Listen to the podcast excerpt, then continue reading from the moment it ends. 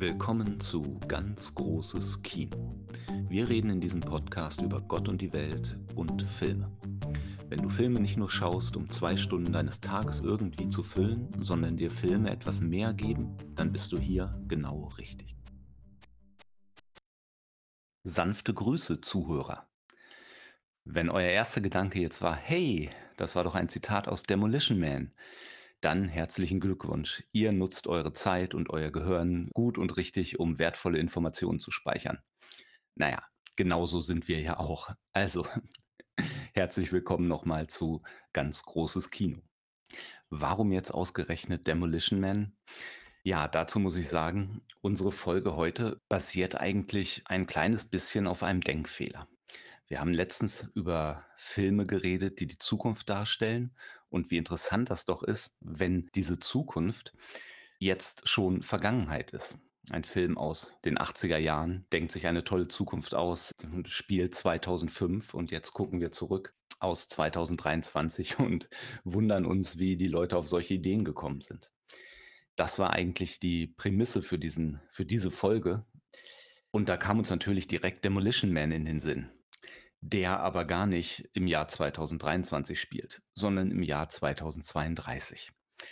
Aber anstatt, äh, diese Folge noch neun Jahre in die Zukunft zu schieben, haben wir uns gedacht, äh, wir machen das trotzdem und nennen das Ganze eigentlich eher Zukunftsvisionen oder so ähnlich. Wir müssen uns noch auf den Titel einigen, aber da kommen wir noch zu. Ja, und deswegen, äh, ist Demolition Man heute Teil der Folge.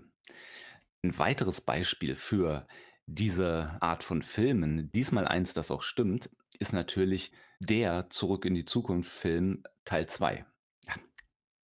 Wie rede ich denn? Also, was ich eigentlich sagen wollte, ist natürlich die Zurück in die Zukunft Filmreihe.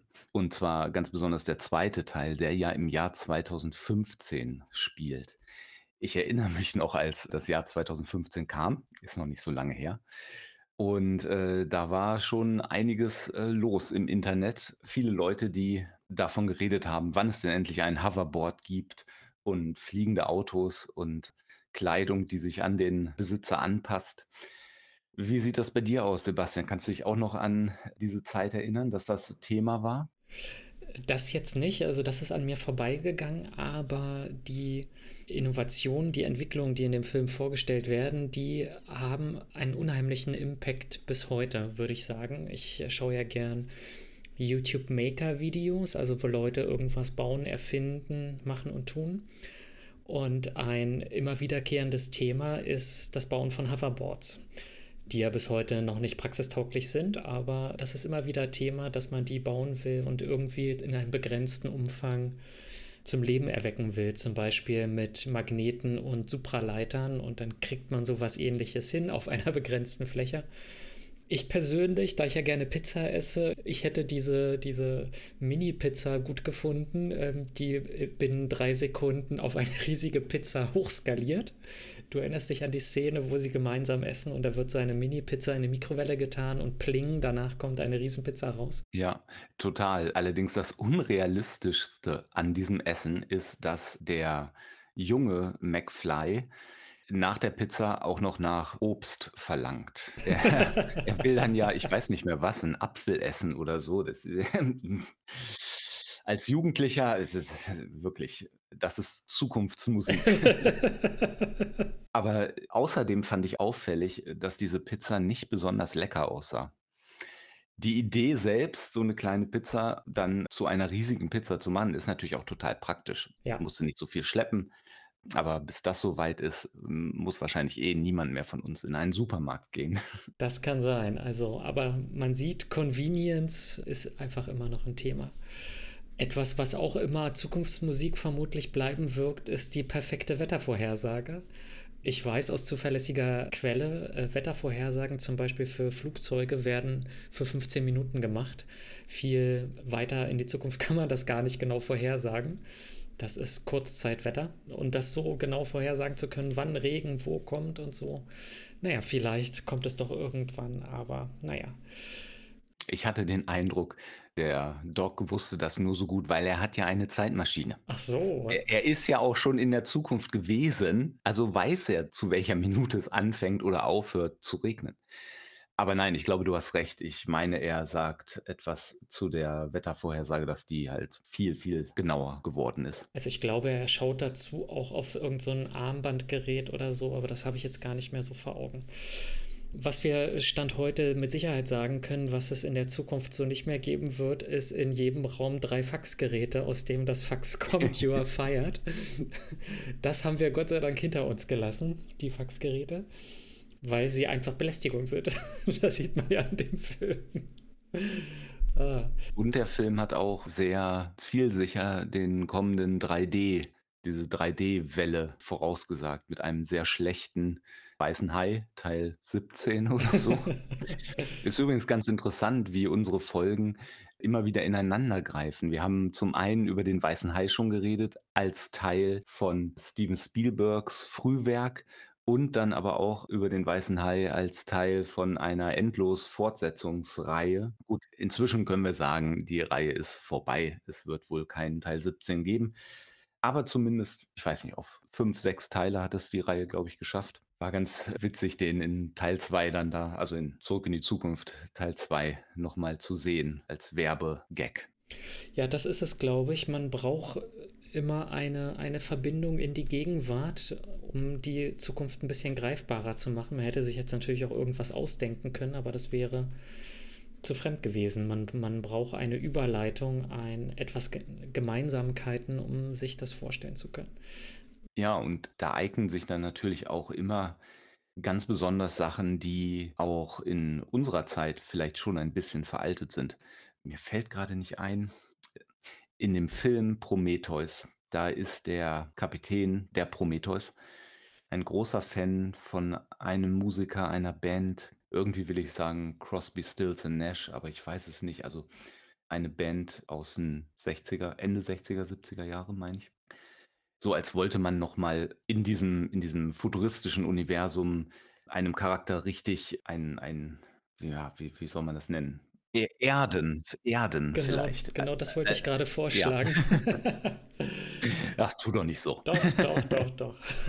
Na gut, ich glaub's dir. Ja, also der man erdet ihn damit, man stellt eine Verbindung her zum Publikum, was auch immer wieder was auch da vielleicht eine Verbindung zu hat. Ein Film, in dem das überhaupt nicht geglückt ist, finde ich, ist der zweite oder dritte Star-Trek-Film von der neuen Reihe. Ich glaube, es ist der dritte. Da spielt das Lied von den Beastie Boys. Ich glaube, er hört das Sabotage von den Beastie Boys, während er also mit er meine ich Captain Kirk, während er auf einem Motorrad fährt. Ich meine, so ist das. Und das hat für mich überhaupt nicht gewirkt. Das hat mich total rausgebracht aus der Geschichte. Aber vielleicht auch, weil die Beastie Boys näher an mir sind als jetzt so eine Rockband aus den 60er, 70er Jahren. Ja, das kann sein. Da, wo du das gerade sagst, bin ich neulich über einen anderen interessanten Vergleich gestoßen, der aber mit Filmen nichts zu tun hat, sondern mit den alten Ägyptern und Kleopatra. Und darin hieß es, und das muss man sich mal vorstellen, um sich Zeiträume auch vorzustellen, Kleopatra ist näher an uns als an dem Bau der großen Pyramiden. Mhm. So lange ist das schon her und so alt sind die Ägypter. Und um jetzt nochmal zurückzukommen auf Referenzen von früher, ich glaube, das ist ein beliebtes Element, sozusagen sowas wie Retro in Zukunftsvorstellungen zu bringen, wo sozusagen zukünftige Charaktere etwas gut finden von früher. Nehmen wir zum Beispiel den Film I Am Robot da freut er sich darüber, über seine äh, Chuck All-Stars, die er dann irgendwo bestellt hat, auspackt und anzieht. Wir haben es in Zurück in die Zukunft mit dem Sportalmanach, der ja in einem Laden ist, in dem alte Dinge retroartig ja, angeboten werden, wie so ein wie so ein, wie so ein, wie, wie heißt das bei uns, so, so ein Antik-Trödelladen. Ja. Wir haben es aber auch bei zum Beispiel, wir sprechen nachher nochmal drüber, Demolition Man, wo sie sehr begeistert ist von den, von äh, den Dingen der, des vergangenen Jahrtausends und eine ganze Wohnung damit eingerichtet hat mit diesen, mit diesen Staubfängerlis. Jedenfalls ist das eben ein wiederkehrendes Element, eben den zukünftigen Charakteren irgendwie eine Verbindung in die Vergangenheit zu geben über Dinge von heute, die wir eben kennen aus unserem Alltag, die für diese Personen aber eben retro sind, wie als ob ich mir heute eine alte Harley zulege oder ein, keine Ahnung, irgendwas anderes Altes. Ein C64. Äh, ich finde, bei Filmen ist das immer ein, ein schmaler Grat, auf dem man da wandelt, wenn man so alte Sachen in den Film tut, weil natürlich weiß man nie genau, wie das Publikum das annimmt. Aber ich denke, es ist auch eine Sache, wie offensichtlich macht man das? Und dann, wenn es zu offensichtlich ist und darauf zu viel rumgeritten wird, dass das jetzt eben was ganz Tolles ist für den Charakter, dann kann das auch einen gegenteiligen Effekt haben. Also, das war ja ich kann mich an an Demolition Man nicht mehr erinnern, als er rauskam, also nicht an die Reaktion. Da hat mich das auch nicht interessiert. Aber jetzt habe ich, äh, 'n bisschen darüber gelesen, dass gerade dieses Product Placement in Demolition Man als problematisch angesehen wurde. Also, äh, das wäre ja dann jetzt die Frage, das weiß ich nicht. Ist es wirklich Product Placement gewesen oder ist es vielleicht eine Form der Kommerzkritik? Denn wenn wir bei Demolition Man jetzt mal an Pizza Hut denken, als einzige existierende äh, Kette, die die äh, Franchise-Kriege überlebt hat, wie es in dem Film heißt, erzählt es ja auch eine gewisse Geschichte, nämlich darüber, dass die Ernährung durch Franchises bestimmt war man das überwunden hat und es jetzt eben noch den Namen trägt, aber es mit einem, mit einem Imbiss, mit einer Imbisskette ja gar nichts mehr zu tun hat. Und man vielleicht eher kritisiert, wie wir damit umgegangen sind, wie sehr wir solchen Unternehmen unsere Ernährung überlassen haben. Ja, also auf eine gewisse Art schon. Das äh, ist da sicherlich mit drin. Es hat allerdings auch einen kommerziellen Aspekt, denn in der europäischen Version von Demolition Man handelt es sich um Pizza Hut. In der amerikanischen Version handelt es sich um Taco Bell als Fastfood-Kette, die eben diesen Krieg gewonnen hat. Mhm.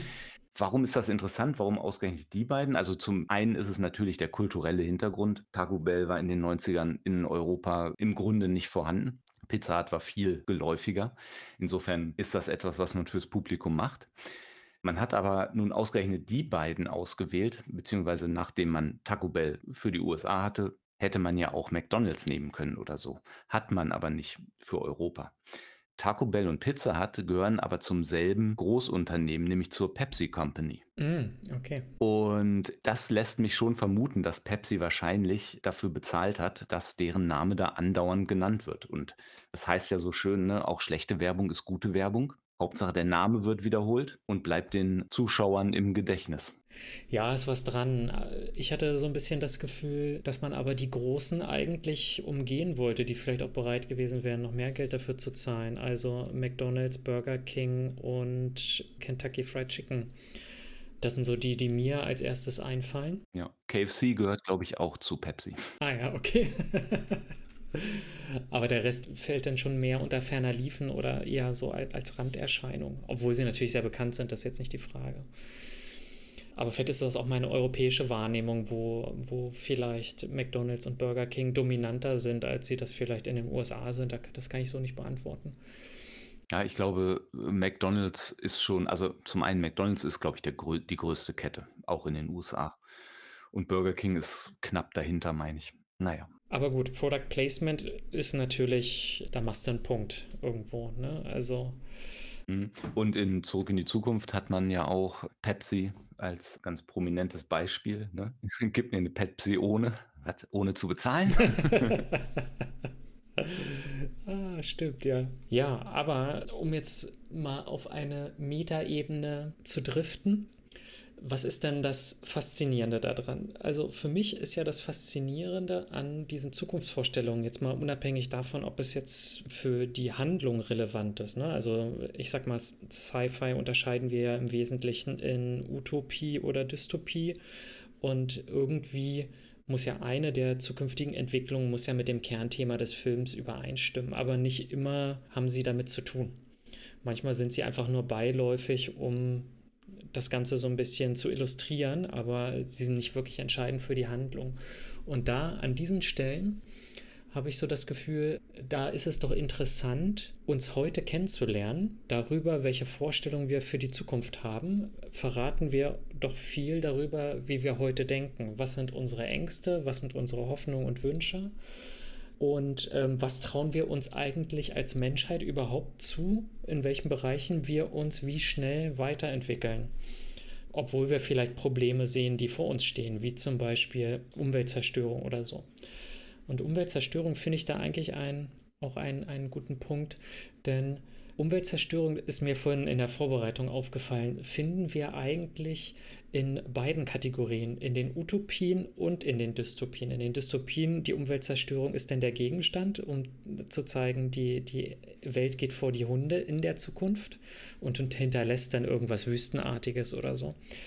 Aber auch in der Utopie gibt es häufig die Umweltzerstörung, aber eher so nach dem Motto, es gab eine Umweltzerstörung, aber dann haben wir uns zusammengerissen und äh, haben es geschafft, das Ruder rumzureißen. Und wenn ich mir das vor Augen führe, heißt das eigentlich für mich, dass der Mensch von heute oder zumindest die Drehbuchautoren von heute Umweltkatastrophen für unausweichlich halten es liegt nur an uns, ob wir eine Utopie oder eine Dystopie daraus werden lassen. Kann ich dich eben fragen, im Bereich Utopien, an welche Filme denkst du da oder an welchen Film? Ich mach's mal an Demolition Man fest. Da sagen sie nämlich, es gab Umweltkatastrophen oder ne, ich glaube ein großes Erdbeben, das vielleicht Folge von Umweltkatastrophen war. Und dann haben sie sich zusammengerissen und eine Gesellschaft völlig neu umgebaut. Und am Anfang hat man ja noch das Gefühl, eine friedliebende, gewaltlose Gesellschaft, die gewisse Probleme der Vergangenheit überwunden hat. Später stellt man fest, äh, es ist eigentlich das Gegenteil der Fall, wenn man diese Untergrundmenschen, die dagegen rebellieren, sieht und so etwas. Aber das fand ich eigentlich ein gutes Beispiel für Utopien. Aber bei anderen, ohne diese jetzt nennen zu können, ist mir das auch schon aufgefallen.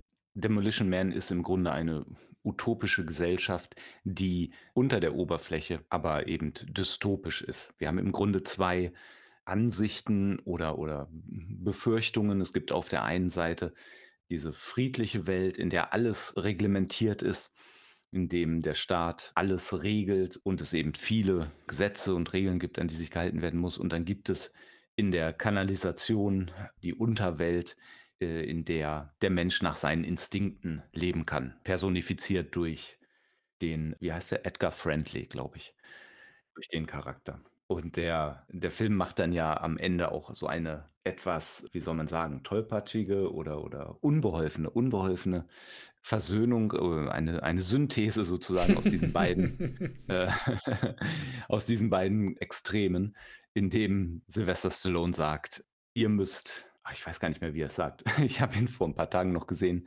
äh, aber ich kann es nicht mehr so genau, nicht, nicht mehr wortwörtlich sagen. Aber auf jeden Fall müssen beide Seiten aufeinander zugehen und die mittlere Position ist die Lösung sozusagen. Das stimmt. Da will der, der Actionfilm äh, die Menschen doch nicht zu sehr zum Nachdenken anregen, sondern äh, die Lösung gleich präsentieren also in der Tat etwas unbeholfen an der Stelle, weil man ja. sich doch eigentlich vorstellt, man möchte eine Antwort, die, die irgendwie revolutionär ist. Aber gut, er ist halt auch nur Polizist. Er ist nicht da, die Welt zu retten, sondern nur seinen Gegenspieler Ding festzumachen.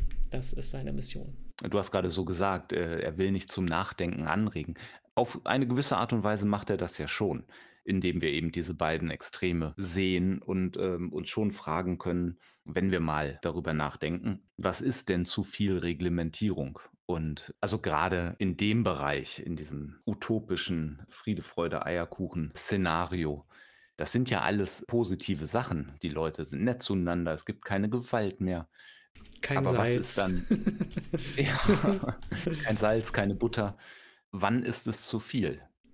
Ja, also ich weiß nicht, ich glaube, das diskutieren wir nicht, weil wir kein philosophischer Kanal sind, sondern uns über Filme unterhalten. Aber es geht ja in dem Film im Kern auch um die Frage des freien Willens und wie sehr ich meine Freiheit ausleben kann oder nicht. Und das ist ja genau das, was die Untergrundmenschen wollen. Sie wollen die Freiheit haben, ihr Leben in Gefahr zu bringen, ähm, eben mit weniger Vorschriften zu leben und wie viel oder wie viel, wenig Regeln eine Gesellschaft braucht, um friedlich miteinander auszukommen.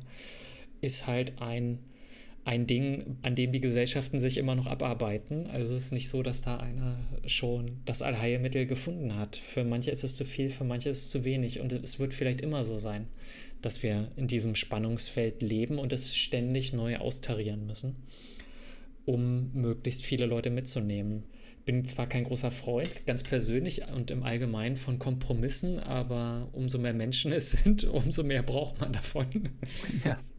Jetzt haben wir, wir, wir beschäftigen uns ja nun in dieser Folge mit Zukunftsvorstellungen. Also, wie stellt man sich die Zukunft, die nahe Zukunft vor? Was wird sich ändern? Wo haben wir Innovation und Fortschritt? Und man kann das ja ein bisschen umdrehen auch und sich fragen, Stand heute, welchen Fortschritt haben wir denn überhaupt schon gemacht? Also wenn wir, wenn wir bei diesen Filmen, die gucken ja gern so 20, 30, 40 Jahre in die Zukunft, wenn wir 20, 30, 40 Jahre in die Vergangenheit gucken, was würden die Leute von damals, unsere alter Egos aus 1990, was würden die denn heute für, für einen relevanten Fortschritt halten, für etwas Futuristisches, für Science Fiction? Ich meine, ich mache mal, ein, mach mal ein Beispiel, wovon die Menschheit, glaube ich, schon ewig träumt. Seit, wie heißt der erste Science-Fiction-Film mit dieser Roboterfrau, der deutsche? Metropolis. Metropolis. Schon da gab es fliegende Autos. Und dieser Traum von fliegenden Autos, den wird man nicht los. Also Flugzeuge ist das eine, aber fliegende Autos. Die gibt es auch in Zurück in die Zukunft, die gibt es auch äh, in anderen Science-Fiction-Filmen ständig und überall aber bis heute sind sie nicht massentauglich. Aber die Vorstellung des fliegenden Autos ist etwas, was man nicht los wird. Und ich bin mir sicher, dass man sich 1990 überlegt hat, in, in 2023, da haben wir bestimmt schon fliegende Autos, aber wir sind weit davon entfernt. Also es mag ja immer wieder so, so Einzeldinge geben, da sieht man mal ein Video, einer hat wieder was geschafft, was sowas ähnliches wie ein fliegendes Auto werden könnte, aber ein Massenmarkt wird damit nie erreicht. Dafür gibt es aber Fortschritte an anderer Stelle, mit denen man, glaube ich, damals nie gerechnet hätte. Darf ich kurz nur unterbrechen? Ich möchte auch noch zu den fliegenden Autos was sagen. Ja. Im Grunde haben wir ja so etwas ähnliches. Wir haben Hubschrauber. Aber die sind halt viel zu teuer für alle. Aber das ist genau das, was fliegende Autos dann könnten, wenn wir sie hätten. Aber selbst selbst und da muss ich diesen einen Gedanken, äh, den kann ich nicht für mich beanspruchen. Letztens ein Interview gesehen mit einem amerikanischen Wissenschaftler, Neil deGrasse Tyson, der eben auch darüber geredet hat und was bedeutet das eigentlich, ein fliegendes Auto zu haben? Das heißt ja, wir können mit diesem fliegenden Auto uns in der dritten Dimension bewegen. Mit dem normalen Auto können wir vorwärts und rückwärts fahren, links und rechts, aber mit dem fliegenden Auto können wir auch hoch und runter fahren oder fliegen eben. Oder fallen. Oder fallen, genau. Aber im Grunde brauchen wir das nicht, denn wir haben so etwas ja schon. Und zwar nicht das Fahrzeug, was uns fortbewegt, sondern die Straße. Wir haben Tunnel und Brücken. Wenn sich zwei Wege kreuzen, baut man eine Brücke drüber, sodass man ohne Verzögerung, ohne Stopp, ohne Staus diese Stelle überwinden kann. Das ist jetzt vielleicht keine große Einsicht, aber äh, wenn man mal so drüber nachdenkt, ja, wir können das, das Straßensystem so bauen, dass wir uns nicht unbedingt, dass wir nicht unbedingt durch die Luft fliegen müssen. Denn dann müssen wir wenn sich alle ohne Begrenzung durch die Luft bewegen können, dann müssen wir wieder neue Systeme haben, die das Ganze sicher machen. Solange sich alle auf der Straße bewegen, hat man ähm, eine gewisse Struktur, die das Ganze sicher macht. Natürlich gibt es trotzdem jede Menge Unfälle und, und Staus, aber sicherlich trotzdem sicherer, als wenn plötzlich alle durch die Luft fliegen würden. Also die Zukunftsvisionen sehen ja dann in der Regel vor, dass es dann auch in der Luft Straßen gibt. Wir haben das in Star Wars, wir haben das in das fünfte Element und in anderen Filmen ja auch, dass man quasi fliegt, aber trotzdem so etwas wie ein, ein Straßensystem hat, das irgendwie geregelt ist. Ich glaube, das Faszinierende oder der Gedanke kommt daher, die eigenen Freiheitsgrade zu erweitern und eben nicht mal mehr auf Straßen angewiesen zu sein. Da, wo wir hinfahren, brauchen wir keine Straßen. Heißt es ja passend in Zurück in die Zukunft. Und äh, was man immer überwinden will mit den fliegenden Autos, ist Verkehr.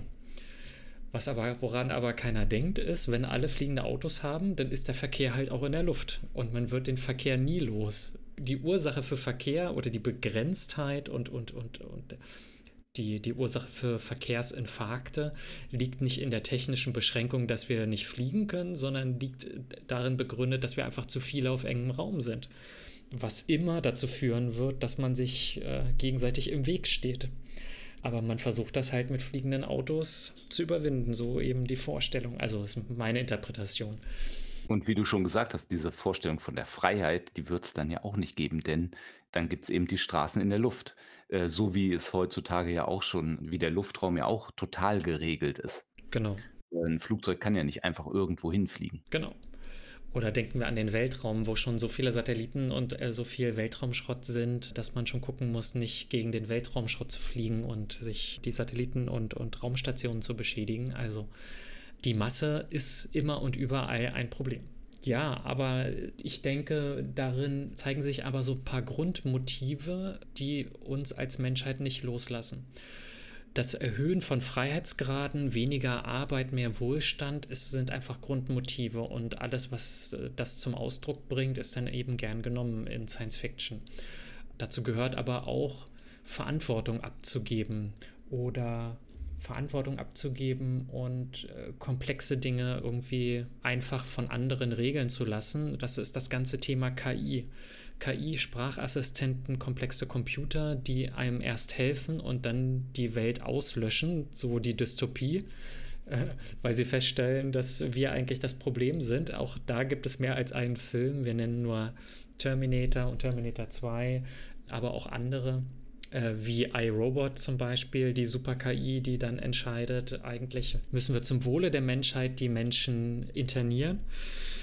Also man hat so wiederkehrende Motive, die mal so und mal so ihren Ausdruck finden. So ist es, glaube ich, auch schön zu sehen in Zurück in die Zukunft, dass für uns eine immer wieder neu gestaltete Mode total wichtig ist. Dass wir immer, dass es bei Mode immer darum geht, fresh zu sein und dass sich auch in Zukunft nie ändern wird. Und ähm, dann hat man eben diese automatisch anpassende Kleidung, etwas, was es heute nicht gibt. Woran ich immer denken musste in den 90ern, waren zwei Innovationen bei Turnschuhen, bei Sportschuhen. Das eine waren die pumpenden Schuhe, wo man an der Lasche pumpen konnte und hat damit irgendwie die Federung eingestellt. Und das andere waren die, die vorne ein Rad hatten und man sich die Schuhe nicht mit Schnürsenkeln zubinden musste, sondern nur an so einem Rad gedreht hat, um den Schuh enger zu stellen. Ah ja, das hatte ich ganz vergessen. Äh, dieses Pump-System, ich glaube von Reebok war das. Daran kann ich mich erinnern. Das mit dem Rad hatte ich völlig vergessen, aber ja, das gab's. Mhm. Und da, da, fühlte ich mich total daran erinnert bei diesen äh, Kleidungsgeschichten, dass wir da ständig nach Innovationen suchen und auch daran, sich abheben zu können. Wir haben die Spezialkleidung dieser Kimonos in Dingens hier, Demolition Man. Demolition Man. Wir haben total irre Kleidung in das fünfte Element, da jetzt auch noch besonders, weil es von einem Modedesigner stammt, äh, die ganzen Kostüme, aber wirklich sehr speziell. Aber das ist das, was äh, uns daran fasziniert. Wir haben Mode, können wir nur beurteilen, wenn wir zurückgucken. Aber sich vorzustellen, was könnte irgendwann mal den Leuten überall gefallen, das ist schon ein faszinierender Gedanke, der sich aber auch kaum vorhersagen lässt. Und dann ist man wieder bei so einer Geschichte, die Leute wissen nicht, was sie wollen, bis man es ihnen zeigt. man braucht dann so Innovationstreiber und es gibt Bereiche, in denen man nie an einen Punkt kommt und sagt, das ist jetzt sozusagen das finale Ding, so sollen, wollen wir das immer handhaben. Es gibt ja andere Bereiche, in denen haben wir diesen Innovationsdruck nicht. Eine Tasse ist eine Tasse ist eine Tasse mit Henkel. Eine Kaffeetasse, da gibt es keine Innovation. Da gibt es Gestaltungsunterschiede, weil man das eine oder andere schön findet, aber da gibt es so keine Innovationen. Aber in, in den Bereichen erwartet man das von der Zukunft. Man hat eine Erwartungshaltung an die Zukunft, immer wieder fasziniert zu werden, auch im Bereich Musik. Ich würde sagen, Mode, Musik, Unterhaltung, diese typischen Dinge, die uns heute auch treiben als eine Konsumgesellschaft von denen gehen wir aus, dass sie uns auch in Zukunft treiben werden. Zumindest in einem gewissen privaten Umfeld. Ja, jetzt hast du so viel dazu gesagt. Ich äh, weiß gar nicht, was ich da noch ergänzen soll. Also, ich entschuldige mich für den Monolog. ich, ich, kann nur mal kurz einen Einblick in meinen Bewusstseinsstrom geben, als du von, von der Kaffeetasse geredet hast und wie die eigentlich immer gleich ist.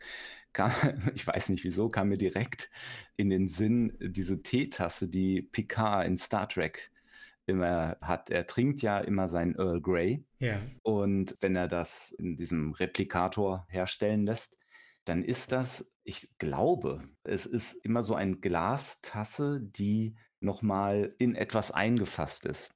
Also, das ist eigentlich gar nichts wirklich Modernes, aber trotzdem ist es irgendwie ungewöhnlich. Ich kann das gar nicht anders beschreiben. Ich muss mal, ich, ich google mal eben Picard und Earl Grey. Mal sehen, was mir bei der Bildersuche da angezeigt wird. Ah ja, genau. Hast du es auch gegoogelt? Dann Nee, warte mal. Tasse. Also so eine Glastasse, die eingefasst ist in so ein Metallgestell. Ja, aber das gibt es ja heute schon. Ja, genau. Aber trotzdem ist es etwas, was anscheinend hängen geblieben ist, dass das doch irgendwie ungewöhnlich ist. Es ist eben keine normale Teetasse. Hm. Wobei ich bei Picard auch, jetzt wo ich drüber nachdenke, erwartet hätte, dass er so ein ganz klassisches Porzellan-Teeservice dafür nimmt. Da er ja auch sehr, soll man sagen, nostalgisch eingestellt ist. Ne? Er liest Bücher, er äh, interessiert sich für Shakespeare und so weiter.